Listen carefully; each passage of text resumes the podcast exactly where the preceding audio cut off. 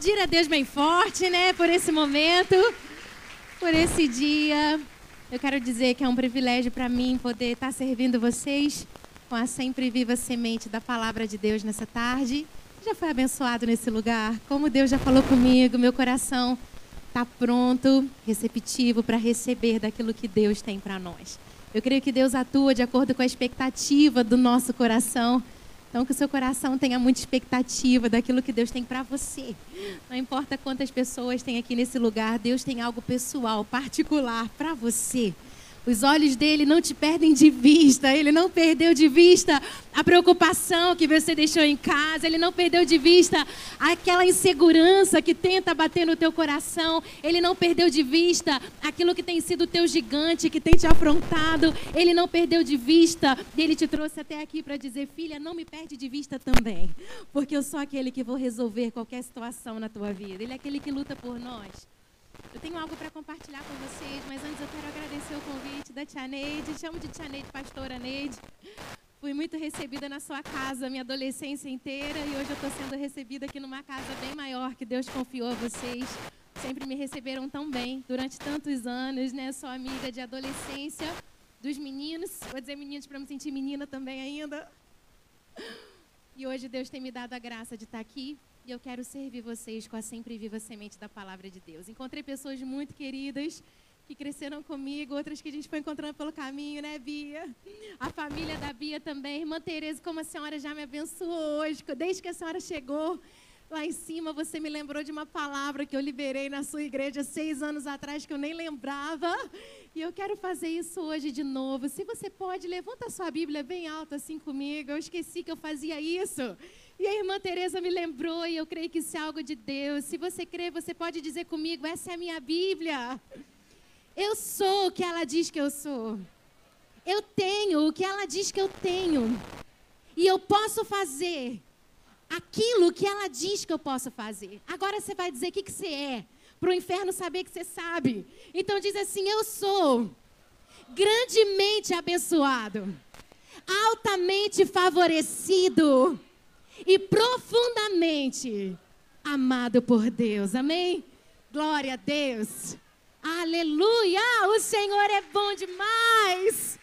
A palavra dele é vida em nós, ela é vida para nós. E Deus já me alcançou tanto nessa tarde através de você, Bia. Eu amo seu coração sempre. Em tantas situações da vida que a gente se encontra, o seu coração é o que sempre me apaixona em você. que Deus conserve assim e é tão interessante que quando a Neide me mandou os temas da pregação para hoje, quando eu vi, eu falei assim, Deus, eu ainda não vi muita conexão. Mas quando a Bia estava pregando, eu percebi que aquilo que Deus ele foi gerando no meu coração para essa tarde é quase que uma sequência daquilo que a Bia trouxe. Enquanto a Bia falava, eu me lembrei de processos assim que Deus foi fazendo na minha vida também. Ela foi contando as histórias dela e eu fui lembrando das minhas. Quantas vezes falei para Fabiola, já falaram para mim, você só está fazendo isso porque você é filha de pastor, né? Você sabe. São coisas que a gente vai ouvindo e enquanto a gente está formando a nossa identidade em Deus, aquilo vai nos marcando. Mas eu creio que a intenção de Deus é nos curar e a Bia liberou isso sobre nós de uma forma extraordinária e profunda. Enquanto ela falava, Deus falou comigo: agora vai lá, filha, e conta para elas o que acontece quando a cura de Deus se manifesta em você. Agora eu quero que você entenda, se você tomou posse dessa palavra, aquilo que Deus vai fazer na tua vida a partir de hoje. Porque mulheres curadas curam. Porque mulheres curadas não competem. Porque mulheres curadas não invejam. Porque mulheres curadas não se comparam. Porque mulheres curadas não ficam olhando o que Deus está fazendo na vida da outra. Mulheres curadas cooperam para a obra de Deus nessa terra. Mulheres curadas abrem o coração delas para dizer: Senhor, seja na intercessão, seja servindo a água, seja lavando os pés seja pregando, seja cantando, seja orando, seja recebendo, seja onde for o lugar que o Senhor tem para mim, eu vou refletir a tua glória onde o Senhor me colocar. Eu vou amar quem o Senhor colocar diante de mim. E quando a graça de Deus nos alcança, o que eu tenho vivido em Deus é que Ele começa a mover o sobrenatural para que através de você ele alcance os improváveis que vão passar pelo seu caminho também. Eu sinto de te dizer que existem algumas coisas que Deus vai mover você a fazer que vão ser loucura para outras pessoas. Existem lugares que Deus vai te levar que as pessoas vão dizer: não vai por aí, não. Existem pessoas que Deus vai te chamar para amar. Que pessoas vão dizer para você que não vale a pena. Mas quando a graça de Deus se manifesta em você, o Deus do improvável cura outros improváveis através de você. E nessa fase você pode testificar que melhor é dar do que receber. É o reino de Deus se manifestando dessa forma. E ele só pode fluir desse jeito através do amor. O apóstolo Paulo escreveu Coríntios 13, você lembra? Um texto tão conhecido, tão famoso, tão lido nos casamentos. Ora, o amor. Vamos falar sobre o amor. A ciência, o conhecimento, as profecias vão passar. O amor é superior a tudo isso. O amor tudo sofre, tudo crê, tudo espera. Mas você já prestou atenção no contexto que o apóstolo Paulo está falando sobre isso? Existe um avivamento, existe um mover acontecendo na igreja aos Coríntios. Era uma igreja que a Bíblia, a carta de Paulo começa dizendo que não faltava dons. Era uma igreja rica nos dons. A manifestação dos dons era presente, era real. Era uma igreja completa, tinha profecia, conhecimento, sabedoria, falava em línguas. Mas a manifestação dos dons não estava trazendo cura. A manifestação dos dons estava trazendo divisão. Era uma igreja menina, era uma igreja imatura. Paulo diz: uns falam, eu sou de Apolo, eu sou de Paulo. E ele diz: quem é Apolo, quem é Paulo? Um planta, o outro rega, mas o crescimento vem de Deus. Então Paulo começa a exortar aquela igreja para dizer os dons são importantes, procurar com zelo os melhores dons. Os dons edificam a igreja. Vocês precisam dos dons, mas presta atenção. Se vocês perderem o amor pelo caminho, vocês perderam tudo. Se vocês não têm amor, vocês não têm nada. Porque o amor é superior a tudo mais. E eu não tinha preparado isso para falar hoje, mas é uma palavra que está me perseguindo já tem um tempo.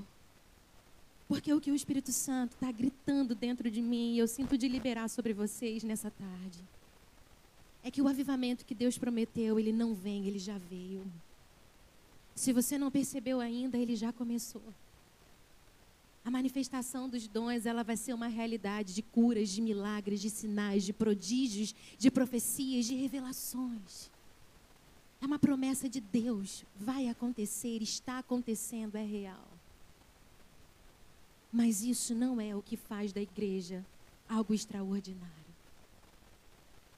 O que faz de você alguém extraordinário é o que você carrega dentro de você.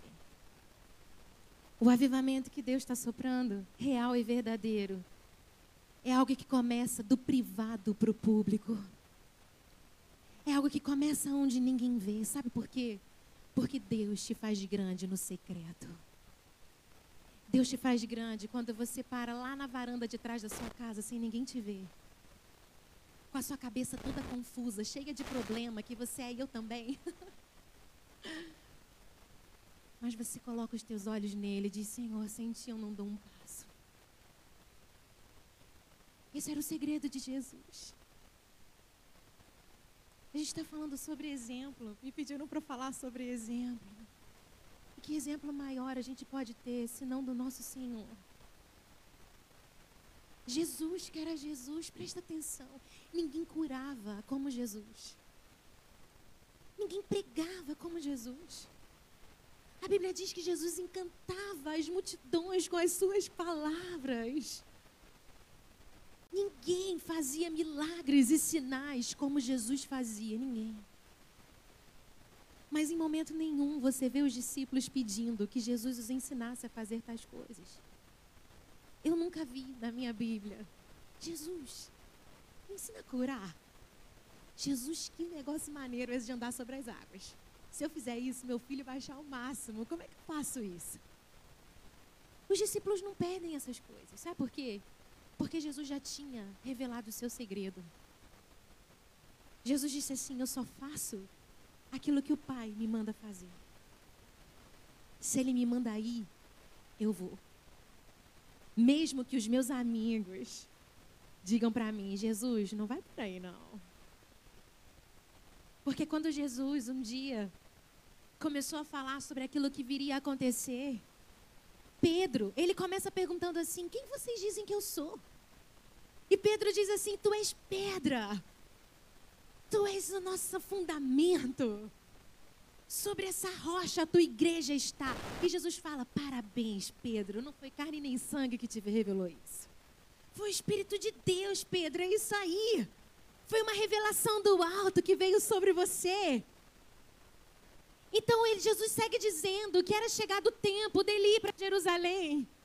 As perseguições que ele iria sofrer, as dificuldades que ele iria passar. A gente é tão pronto para julgar Pedro nessa hora que ele vai de 10 a 0 em segundos. Mas você precisa entender que até esse momento Pedro só estava acostumado a ver milagres. Ele só estava acostumado com os sinais. Quando Jesus começa a falar sobre as situações que eles iam enfrentar, o mesmo Pedro abraça Jesus e fala assim: Mestres, não. Eu não vou permitir que isso aconteça com você. Nunca, nunca que isso vai acontecer com você. Sabe algo que Deus tem trabalhado muito no meu coração? A gente não se conhece muito, não. Cuidado com aquilo que você diz eu. Nunca. A irmã está com depressão, né? Vou orar por ela. Mas a Bíblia diz que na presença de Deus, até a tristeza ela salta de alegria. A Bíblia diz que nós somos o povo mais feliz dessa terra. Então eu passar por depressão? Nunca. Até um dia que você acorda e você sente uma angústia sufocando o seu peito e você não consegue nem levantar da cama. Você fala assim, ansiedade, eu? Nunca nessa vida. Nunca. Porque lançando sobre mim, Deus falou já. Toda a vossa ansiedade, porque eu tenho cuidado de vós. Eu conheço essa palavra. Jesus já me deu receita para ansiedade faz tempo. Basta cada dia o seu próprio mal. Não andeis ansiosos por coisa alguma. Até que um dia o seu peito sufoca e você esquece até como puxa o ar para respirar. Você não se conhece. Eu não me conheço tanto assim também. Mas Deus, Ele te conhece profundamente, intimamente. E quando ele te abraçar e falar parabéns, filha, porque foi o próprio Deus que revelou isso ao seu coração. E quando ele olhar para você também e falar, arreda-te de mim, Satanás que está dentro aí, que isso aí não serve, como ele falou para Pedro. Isso aí não vem de Deus, isso não vem do alto, tira esse pensamento de você. Seja quando ele te abraça, seja quando ele te exorta, o amor de Deus é uma realidade sobre você. Ninguém te conhece como ele. E ninguém acredita tanto em você quanto ele também. Porque ele não desiste de você. Essa é a graça de Deus revelada a nós. Esse é o poder que Deus nos dá. E eu creio que nós estamos vivendo um tempo que é chegado. E aquele que tem ouvido para ouvir, ouça o que o Espírito Santo diz à igreja. E o vento que Deus está soprando para a igreja não é um vento de hipocrisia. Deus não está chamando pessoas perfeitas.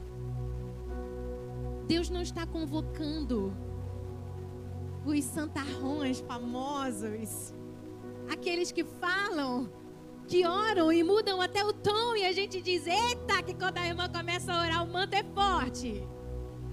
O mistério é grande. Deixa essa irmã orar por mim que Deus libera. Amém. Deus usa pessoas. Mas forte mesmo é a oração do justo. E o justo é aquele que recebeu o Senhor Jesus como seu Salvador. Você precisa conhecer o poder que está sobre você. Sabe qual a maior intenção do coração de Deus depois da salvação? primeiro, Ele quer alcançar sua vida. Depois, Ele quer que você cresça numa amizade íntima, pessoal e sincera com Ele, para que Ele possa alcançar outras pessoas através de você. O que eu quero te dizer de maneira muito simples é que alguém precisa daquilo que você carrega. E Deus precisa curar o teu coração. Porque existem pessoas que Ele quer alcançar através de você. E muitas vezes isso vai acontecer quando Ele te pedir para ir para lugares que ninguém mais iria. Não para se corromper, não confunda o que eu estou dizendo. Não distorça o que eu estou dizendo. Eu estou falando de amar até as últimas consequências. Eu estou falando de não julgar o erro do outro. Eu estou falando de acolher aqueles que cometem atos que você julga imperdoáveis. E Deus vai te dizer: vai lá e libera a minha graça sobre ele. Essa é a revolução do amor que Deus está nos chamando para fazer. Quando Jesus ele faz a grande comissão, me ajuda com a hora que eu falo demais. Até que horas? Me dá um sinal aí quando for para eu encerrar. O horário tá ali, mas eu não sei até que horas eu posso ir. Que horas acaba? Seis horas? Seis? Me perdi. Obrigada. Quando Jesus ele faz a grande comissão, é tão interessante esse momento, porque ele aparece para os discípulos e a Bíblia diz que quando Jesus aparece, preste atenção, ele já tinha vindo, já tinha vivido, já tinha feito milagre, já tinha morrido, já tinha ressuscitado, então ele aparece. E a Bíblia diz que os discípulos estavam reunidos e eles creram, mas alguns duvidaram. Você já leu? Está lá na sua Bíblia também? A Bíblia não esconde. E eu fico pensando, se eu sou Jesus, eu falo assim: olha, eu já fiz tudo que eu podia fazer por você. Se você ainda duvida, sai fora, que não tem como você andar comigo. Agora está na hora daqueles que são firmes. Eu não tenho mais tempo para perder com quem duvida ainda. Humanamente falando, a gente pode pensar assim, mas Jesus não fez isso. Ele olha para os que creem, ele olha para os que duvidam. Ele diz: ide por todo mundo e fazer discípulo em toda a terra. Uma forma da gente glorificar a Deus, e eu creio que isso é o que eu queria falar e deixar para você. É através do amor ao nosso próximo, do serviço ao outro, do discipulado, de dar exemplos. A Bíblia está o tempo todo falando sobre pessoas mais maduras cuidarem daqueles que estão começando na fé. Eu tinha separado um texto de Tito, eu não vou ler para não tomar muito tempo, mas se você for estudar aquela carta, você vê ele incentivando, olha, as mulheres mais maduras, as mulheres mais experientes, ensinem as mais novas a serem zelosas na sua casa, a serem ocupadas com a sua casa. Ele começa a ensinar sobre prioridades. Você que é mais madura, ensina. Você que é mais madura, orienta. Você que é mais madura, ele não está te pedindo, vai lá e julga. Vai lá e aponta o dedo. Vai lá e diz: Você não pode andar comigo. Você não serve para o que Deus está fazendo. Você não é importante nessa obra. Você não tem lugar na nossa mesa. Não, não, não. Você que já experimentou mais, vai lá e ensina o outro a viver e a ter aquilo que você já alcançou em Deus. O discipulado fala de relacionamento, andar junto, caminhar junto, ensinar, aprender. E a gente glorifica a Deus dessa forma. Então, Jesus disse: Vide por todo mundo e fazei discípulo. O que ele estava dizendo é: cuidem das pessoas. Quantas vezes a gente ouve pregações e a gente fala assim: Eu quero fazer grandes coisas para Deus. Eu já falei isso tantas vezes. Quem aqui quer fazer coisas grandes para Deus? Eu quero fazer coisas grandes para Deus, muito grandes. Eu quero. Sabe o que são coisas grandes para Deus? Dá uma olhadinha aí para a pessoa do seu lado. Isso é algo grande para Deus. Jesus morreu para salvar essa pessoa que está aí do teu lado. Ele não mediu esforços para essa irmã que está aí, que às vezes te irrita pra caramba. que às vezes pisa no teu pé, que às vezes tu chega em casa e fala: Eu não ando mais com ela, não. Até que eu vou, para lá é que a Deus pertence, comigo já acabou. Tem gente que te irrita, irmão? É só comigo. Ô, glória, Senhor.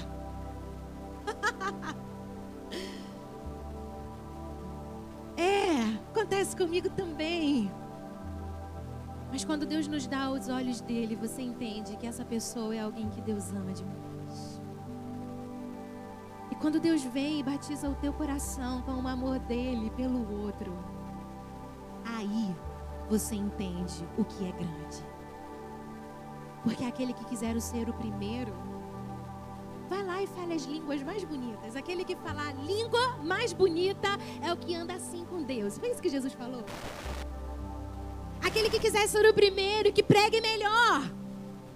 Pega as pregações que você ouviu hoje, vão ser três. Seleciona melhor para você e aquela ali é que anda mais com Deus. Foi isso que Jesus falou? Não confunda as coisas. Aquele que quiser ser grande, apareça. Tenha muitas visualizações, muitos elogios, muitos tapinhas nas costas. Não. Jesus dá o caminho contrário do que o mundo te dá. Você quer ser grande? Sirva ao outro. Cuide do outro. Não desista do outro. Ame o outro com o amor que vem de Deus até as últimas consequências. E é assim que a gente desenvolve a amizade com Deus dentro de nós. Eu quero ler com você na segunda carta de Pedro. Vou fazer bem igual meu pai. Eu vou lendo e vou comentando para a gente encerrar. Segunda Pedro, no capítulo 1. Eu vou ler a partir do versículo 1 mesmo. Pedro, ele escreve a primeira carta com um propósito. E nessa segunda carta, ele está falando sobre a igreja. Quando ele escreve essa segunda epístola, ele está falando sobre os cuidados com os falsos mestres. Ele está falando, toma cuidado com falsos ensinamentos. E eu posso dizer mais, tome cuidado com os falsos pensamentos. Porque o inferno vai lançar os dardos inflamados sobre você, e se você pegar um pensamento errado, isso pode te conduzir por um caminho errado também. Então Pedro está exortando a igreja a ser cuidadosa com aquilo que Deus estava confiando a nós e nos chamando a um processo de crescimento. Você precisa entender uma coisa: quando você entrega sua vida para Jesus, você nasce de novo.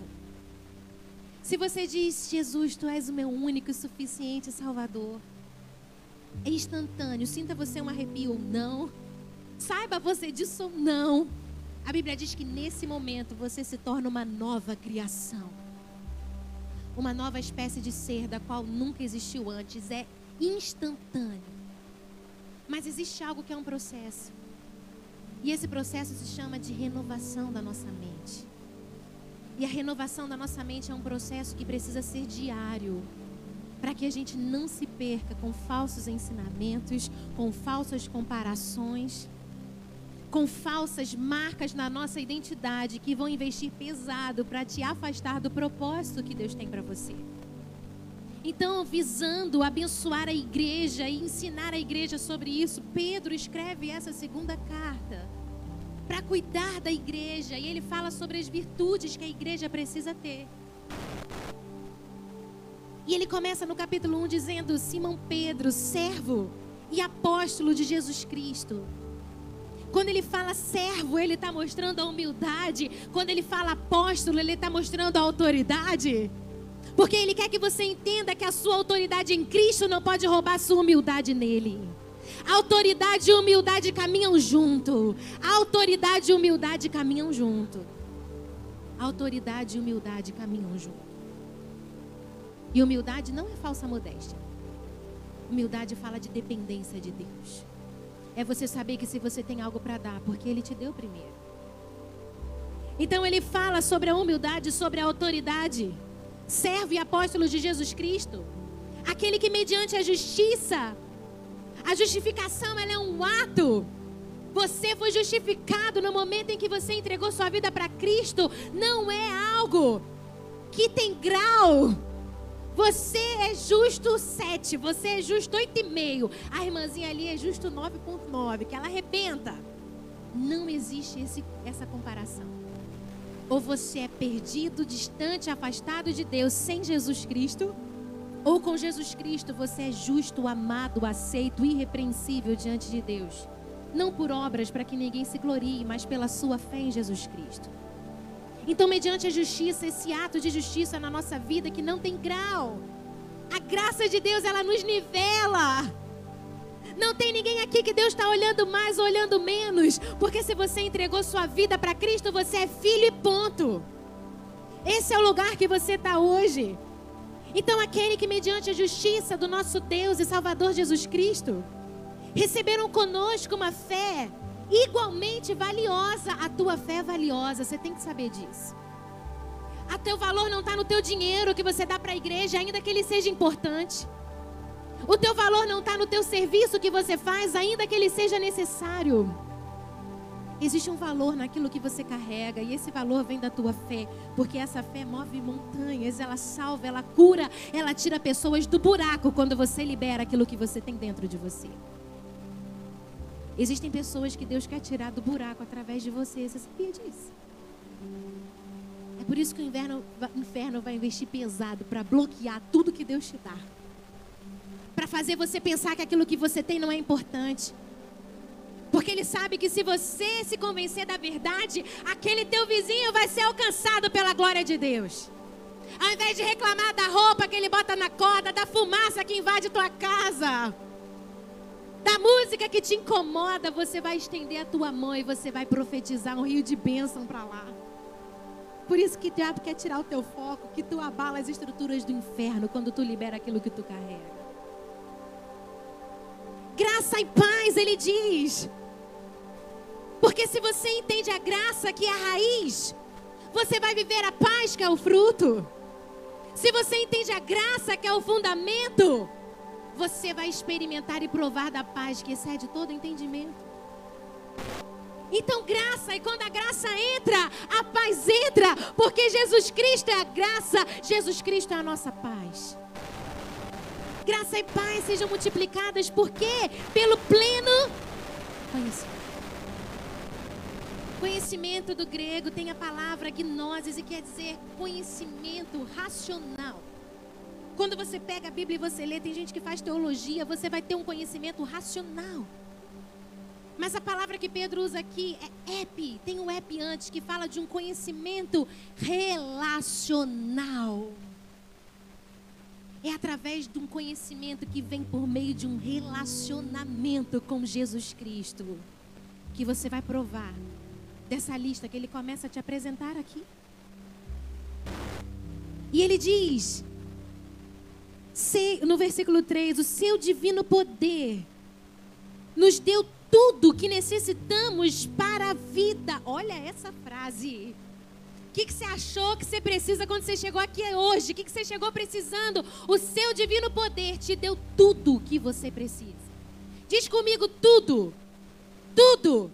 Você precisa de paz, você precisa de provisão, você precisa de direção, você precisa de sabedoria. O poder de Deus é a fonte de tudo o que você precisa para essa vida.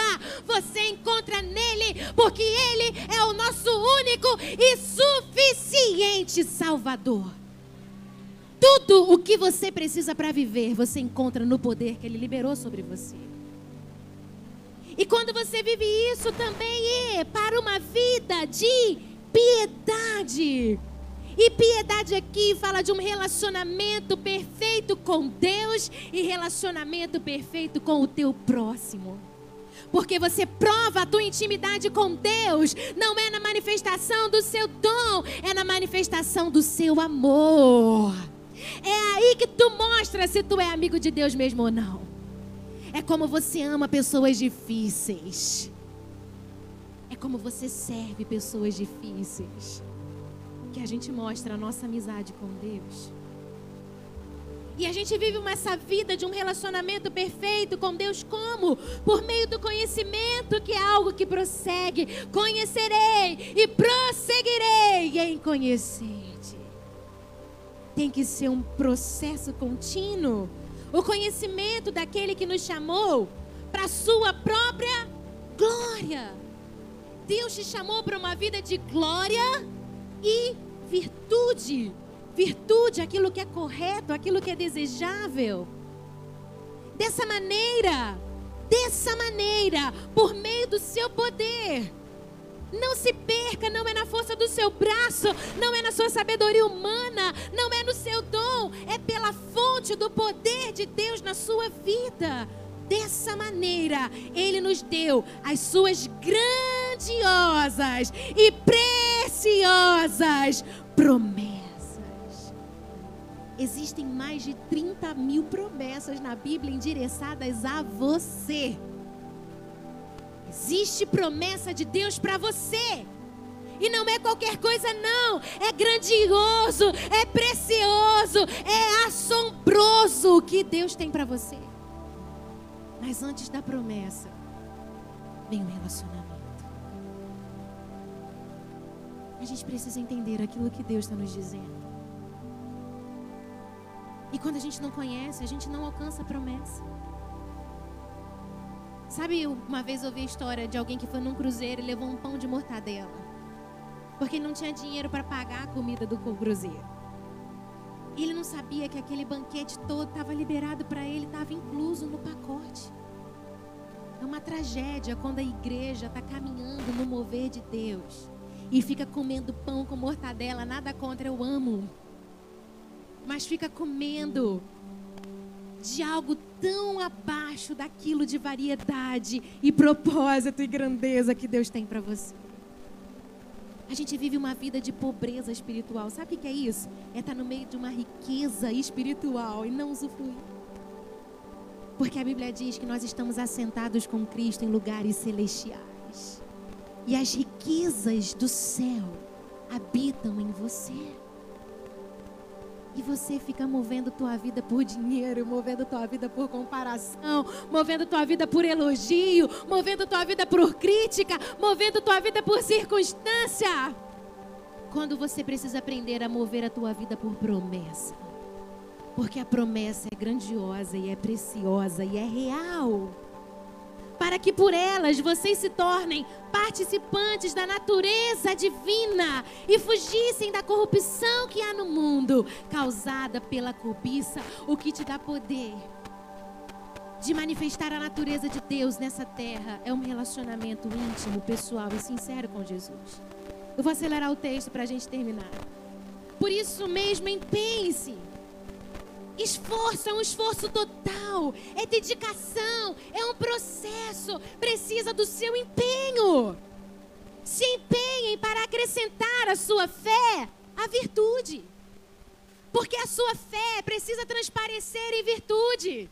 Se você crê, isso tem que se manifestar na tua vida. E a virtude, o conhecimento. E o conhecimento o domínio próprio. Porque um relacionamento com Jesus te faz uma pessoa melhor. Eu não acredito em um cristianismo que não provoca em nós transformação. Porque um relacionamento com Jesus nos transforma de dentro para fora. É onde ninguém está vendo. É quando ele arranca a tua inveja. É quando ele arranca o teu orgulho. É quando ele arranca esse espírito de comparação que te rouba daquilo que ele tem para você. Um espírito temperado, domínio próprio não tem a ver com ação, tem a ver com reação. É como você reage àquilo que te acontece. Quando você tem domínio próprio um homem sem ele é como uma cidade sem muros como a gente desprotege a nossa casa, a nossa família, a nossa promessa, porque nos falta domínio próprio e ele está no pacote que o Espírito Santo traz para nós. Você precisa aprender a usufruir disso. E ao domínio próprio, a perseverança.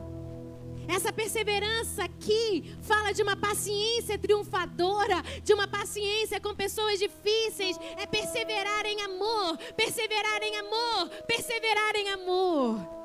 E a perseverança, a piedade. E a piedade, a fraternidade. E a fraternidade ao amor. Ele vem costurando as virtudes para no final falar do amor. Ele te dá o passo a passo. Para te dizer que o amor é o vínculo da perfeição. E essas virtudes que a gente foi lendo aqui é o que vai costurando, costurando, descendo o amor de Deus em nosso coração. Porque o mundo vai saber que Deus nos enviou, porque a nossa igreja é muito grande, porque a nossa igreja é muito próspera, porque a nossa igreja tem muitos membros porque eu tenho muito dinheiro, porque eu tenho muito talento. Não, o mundo vai saber que Ele me enviou quando nós formos um e quando o amor dele for uma realidade na nossa vida. A gente prova que é discípulo dele por meio do amor. Porque essas qualidades existirem e se elas estiverem o quê? Crescendo, crescendo, crescendo, crescendo, crescendo. A gente não retrocede, a gente avança e vai crescendo, crescendo, crescendo, crescendo, crescendo. Em sua vida, sabe o que acontece? Presta atenção no que Pedro está te dizendo. Quando isso é uma realidade em você, quando essas virtudes existem, elas vão crescendo em sua vida, elas impedirão que vocês, no pleno conhecimento do nosso Senhor Jesus Cristo, sejam inoperantes e improdutivos. Eu vou falar ao contrário. Se elas existirem, você se torna uma pessoa frutífera, ativa e operante no reino de Deus, naquilo que Ele está fazendo. Todavia, se alguém não as tem, se isso não é uma realidade na sua vida, essa pessoa está cego. Só vê o que está perto, esquecendo-se da purificação dos seus pecados. Perceba que não é uma cegueira total, é uma cegueira parcial. É uma cegueira que você só vê o que está perto. Sabe o que está dizendo? Se essas virtudes não existem em você, você é um crente sem visão. Você é um crente sem discernimento. Você é um crente que não percebe o mover do Espírito Santo nas situações. Você é cego. Só vê o aqui e o agora. Deus ele quer restaurar a nossa visão. Portanto, no versículo 10 para encerrar. Portanto, irmãos, empenhe-se ainda mais. Se você já vem caminhando nisso há um tempo, empenhe-se ainda mais. Se isso nem começou na sua vida ainda, empenhe-se ainda mais. Se você começou e parou e desanimou e ficou pelo caminho, empenhe-se ainda mais. Com esforço total, com uma, uma dedicação real para consolidar o chamado e a eleição de vocês. Pois se agirem dessa forma, jamais, diga comigo, jamais jamais, jamais, jamais tropeçarão. Se você crê, você pode se colocar de pé no seu lugar. É a palavra de Deus sendo liberada sobre nós. Pode aplaudir mesmo, sem, sem receio a Ele. A Ele que é o autor e consumador da nossa fé. Quando Jesus começa a falar, o louvor pode vir aqui na frente para eu já encerrar, não me animar muito.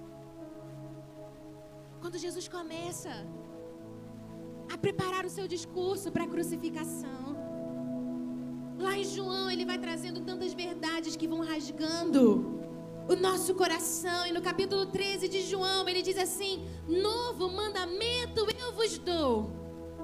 Amai-vos uns aos outros, como eu vos amei. O que, que tem de novo aqui? Antes de ir ao céu, o que, que tem de novo aqui nesse mandamento? Ele já falou tantas vezes sobre o amor. Ele já havia dito: amarás ao Senhor teu Deus de coração. Ele diz isso? Não diz, não. Presta atenção. Ele não diz amarás ao Senhor teu Deus de coração. Ele diz amarás ao Senhor teu Deus de todo o teu coração é sem espaço para mais nada, é sem espaço para outro desejo, é sem espaço para outra ambição, é sem espaço para outro ídolo, é sem espaço para qualquer ambição terrena e humana. É amarás ao Senhor teu Deus de todo o teu coração, de toda a tua força e com todo o teu entendimento. E amarás ao teu próximo como a ti mesmo. Mas tem uma limitação aqui. Então em João ele muda, ele diz: Eu estou dando agora um mandamento novo. Eu estou dando agora um mandamento novo. Você não vai amar o teu próximo como você se ama. Você vai amar o teu próximo como eu o amo. E eu te pergunto, uma igreja que se move pelo amor. Para essa igreja que é fundamentada nas virtudes do amor, que é costurada, tecida, envolvida, trabalhada, revestida pelo amor. As portas do inferno não prevalecerão contra a igreja do Senhor.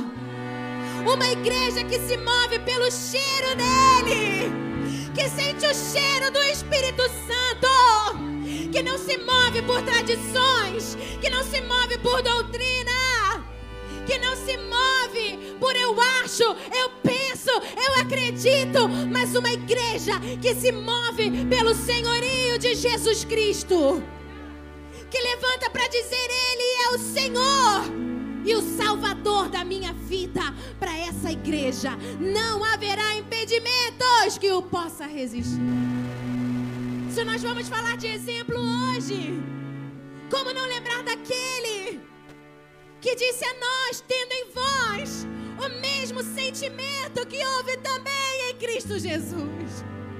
O qual, sendo igual a Deus, não julgou com usurpação o ser igual a Deus Antes, a si mesmo se esvaziou, se humilhou, assumindo forma de servo,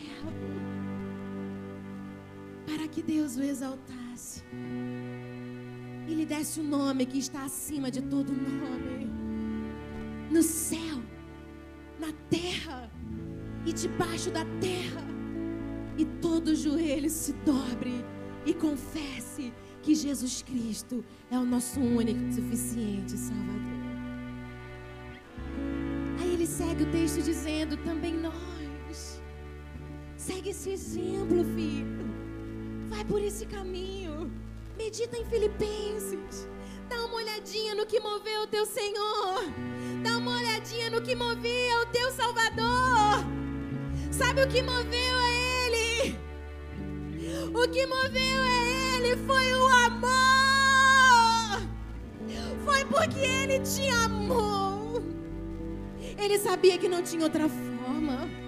Ele morreu por você, para que você nunca mais precisasse viver sem Ele.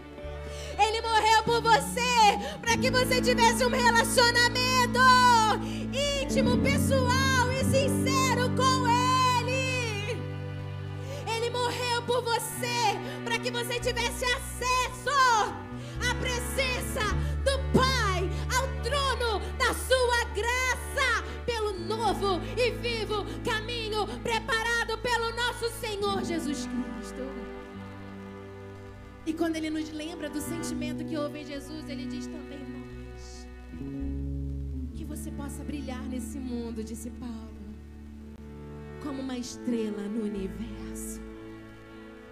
Você já viu um céu bem escuro? Você já teve a oportunidade de ir para um lugar bem distante, no interior, e olhar para um céu estrelado? Paulo está dizendo, no meio de uma geração corrupta e perversa, se houver em você o mesmo sentimento que houve em Jesus Cristo, você vai brilhar como uma estrela no universo. E essa estrela aponta o caminho para outros. Essa estrela inspira outros. Essa estrela cura outros. Deixa a glória dele brilhar em você. Não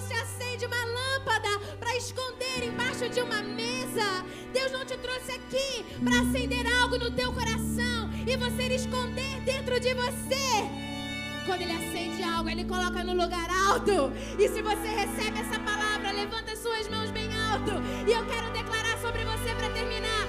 Deixa brilhar, deixa brilhar, deixa brilhar, deixa brilhar nas tuas obras, deixa brilhar no teu dia, deixa brilhar na tua família, deixa brilhar no perdão, missão trios que você passar. Deixa brilhar, deixa brilhar, deixa brilhar, deixa brilhar. Porque o avivamento chegou e eu quero fazer parte disso. Que Deus abençoe você.